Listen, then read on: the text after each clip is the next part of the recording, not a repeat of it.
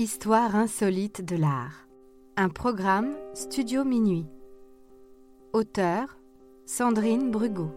Idée originale John Mack. Musique David Rampillon. Narration Leilani Lémé. Enregistrement et montage Patrick Martinez-Bourna.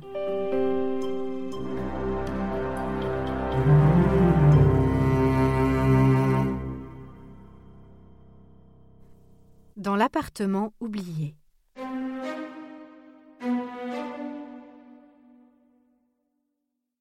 Printemps 2010, Olivier Chopin de Janvry, commissaire-priseur à Drouot, et Marc Otavi, expert en tableau, sont sur le point d'entrer dans le château de la Belle au Bois dormant des amateurs d'art.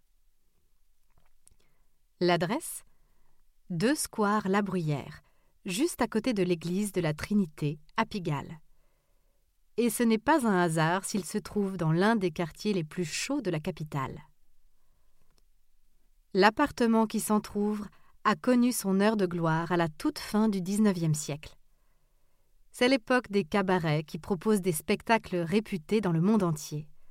Le fameux Moulin Rouge y ouvre ses portes en 1889, accompagné de maisons closes et autres établissements de plaisir. De nombreuses femmes y œuvrent selon une hiérarchie bien établie. Les demi-mondaines, qu'on appelle aussi cocottes, tiennent le haut du pavé parmi les prostituées. Elles s'appellent Émilienne d'Alençon, Liane de Pougy, La Belle Otero ou Marthe de Florian. C'est à cette dernière qu'a appartenu le 140 mètres carrés dont Olivier Chopin de Janvry et Marc Otavi ouvrent la porte et ce qu'ils y découvrent est aussi étonnant que poussiéreux. Les meubles datent du XIXe siècle, tout comme les très nombreux bibelots. Lettres et journaux abandonnés là datent eux aussi de la même époque. Dans ce décor, le temps semble suspendu. Une voisine de palier, étonnée par cette agitation, affirme qu'elle n'a vu personne depuis plus de cinquante ans. Elle est loin du compte, puisque le dernier tour de clé fut donné en 1942. L'État français gouvernait alors une France occupée par l'Allemagne nazie, et la collaboration vivait ses grandes heures. La propriétaire, Solange Beaugiron, décida alors de fuir la zone occupée pour s'installer dans le sud encore libre. En 2010, Solange a 91 ans et un juge des tutelles demande l'inventaire de ses biens. En connaît-elle elle-même l'ampleur? Se souvient-elle de Marthe de Florian, sa grand-mère? Marthe de Florian régna une décennie sur le tout Paris galant. En 1894, alors qu'elle est âgée de 30 ans, le journal Gilles Blas la décrit comme une caillette blonde aux chairs potelées et roses comme les fleurs de cerisier une figure de bébé éclairée de deux jolis yeux. Gants 5 3 quarts. Chose du 34. Tour de taille 45. On l'a dit impérialement blonde, royalement belle, majestueuse, délicieuse, exquise, adorable, héraldique, aussi belle que Vénus. On compte parmi ses amants l'élite politique de la belle époque, dont Georges Clémenceau avant qu'il n'accède à la présidence du Conseil, Pierre Valdec-Rousseau, alors qu'il est déjà président du Conseil, Paul Deschanel, président de l'Assemblée nationale, ou Gaston Doumergue, futur président. Tous sont très généreux.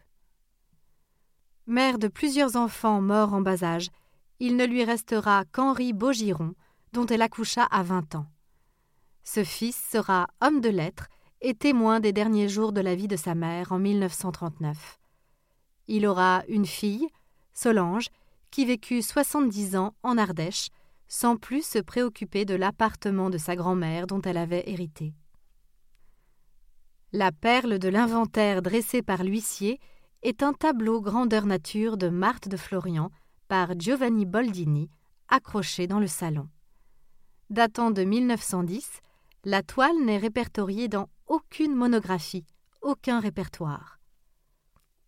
Pourtant, Giovanni Boldini était un portraitiste italien de réputation internationale.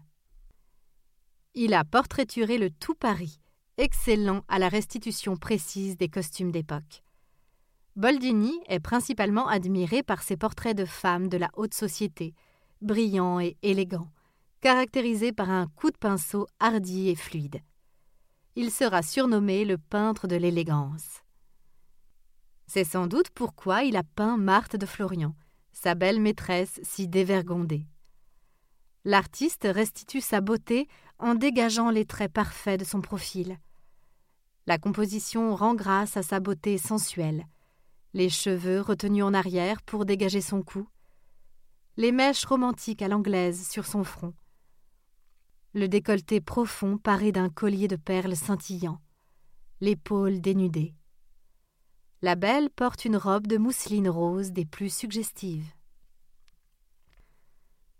L'expert est sous le charme, car il ne fait aucun doute que le tableau endormi depuis soixante-dix ans est un authentique Boldini.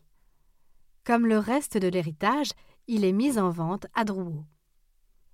Des acheteurs français, anglais, chinois acquièrent lustres, meubles, tapis et vaisselle mais la pièce maîtresse est bien sûr le tableau de Boldini, qui part pour la somme de 2 millions 100 000 euros. La petite histoire dit qu'un épicier d'Ardèche aurait hérité du reliquat de la fortune de Solange Beaugiron. Prévenant et serviable, l'homme lui livrait ses courses et prenait de ses nouvelles.